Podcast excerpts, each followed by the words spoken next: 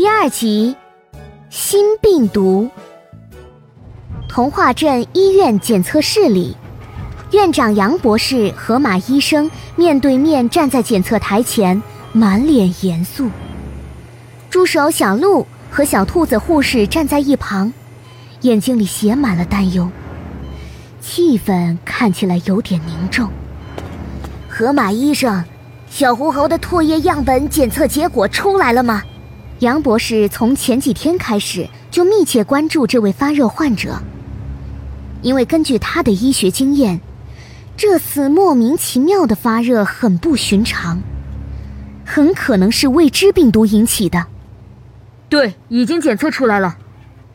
河马医生点点头，弯下腰对着显微镜，聚精会神地观察了一会儿，又拿起旁边的几根试管摇了几下，声音从厚厚的口罩里传出来，有点闷闷的。一听到出了检测结果，小鹿和小兔子护士不由自主的伸长了脖子。杨博士也兴奋的靠了过来，他实在太想查明引发这种发热的病毒了。河马医生扶了扶眼镜，取出一块载玻片放在显微镜下，语气沉重的说：“院长，你看，就是这一种。”杨博士凑了过来，眯起一只眼睛观察良久，又慢慢抬起头。他捻着胡须沉吟道：“哎呀，难怪呀，这和病毒库里已知的任何样本都不一样。难道是新病毒？呃，新病毒！”小鹿护士吓了一跳，不仅握住了小兔子的手，两人悄悄往检测室门口挪了两步。河马医生看到小鹿和小兔子的样子，摇了摇头，说：“嗯，我也这样认为。哎呀，不过小鹿、小兔，你们俩怎么回事？新病毒又不可怕，注意防护不就行了？”杨博士点点头说：“啊，河马医生，麻烦你下班前把检测报告送到我的办公室，我得回去联系熊镇长了。”这可不是小事情。杨博士刚说完，就急匆匆离开了检验室，临走还不忘拿起了桌子上的口罩。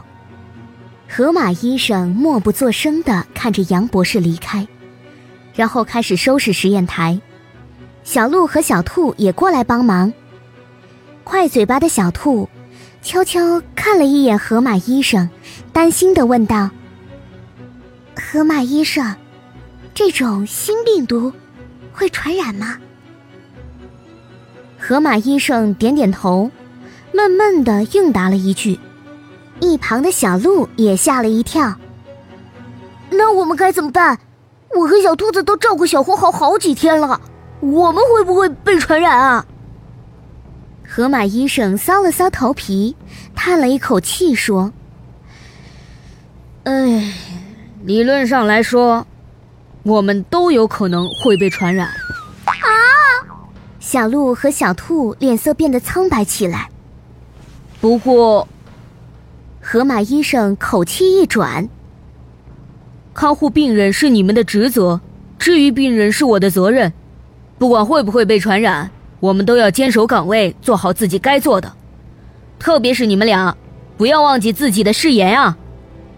虽然心里还是七上八下。可是，小兔和小鹿不约而同记起了南丁格尔护士的誓言，那就是以自己的真心、爱心、责任心对待所护理的每一位病人。想到这里，两个人的目光又变得坚定起来。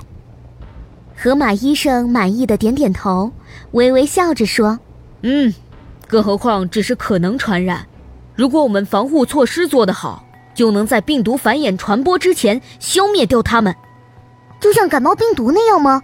小鹿眼睛一亮，歪着脑袋问河马医生：“他才刚刚成为护士，问题自然比小兔子更多一些。”是的，就像预防普通感冒那样，病毒传染听起来挺可怕，可是我们可以通过自己的努力来控制它们。”河马医生坚定地说道。他收拾好实验器材，顺手拿起了门口桌子上的口罩和酒精。你看，这两样东西就很有用。嗯，河马医生说的对。小兔子拿起一张口罩，比划起来。口罩可以过滤空气，把病毒和细菌隔绝在外面，保护我们的呼吸系统。酒精可以用来消毒，比如我们常用的手术刀、医用玻璃杯、电梯按钮等等，都可以用酒精来消毒，以免病毒传染。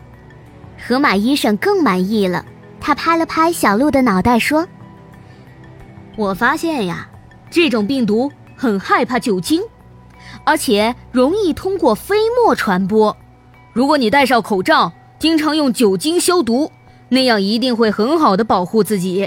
你看，小兔子说的一点也没错。小鹿，你还要多多学习呀。嗯，小鹿重重点了点头，眼睛里也露出了坚定的光芒，跟河马医生一样。小贴士。小朋友们，呼吸系统病毒的传播途径多是飞沫传播，有的病毒也可能通过接触传播，比如拉拉手啊，拿病人用过的东西，摁同一个电梯按钮等等。这种情况不要慌张，我们要像预防感冒病毒那样做好防护。口罩可以阻挡有害的气体、气味、飞沫进出呼吸道，酒精。可以消灭物体表面的病毒，保护我们的健康。以上两点要同时做到哟。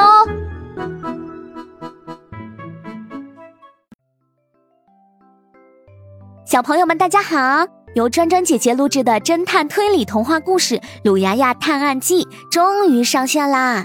如果大家想念小布偶淘淘、机器狗多多，还有小鹿护士杨博士，就来收听《鲁牙牙探案记》吧。在这里，你不仅会和小伙伴们重逢，还将认识森林王国里大名鼎鼎的波波探长、呆萌憨憨的鲁牙牙，还有活泼可爱的小米粒。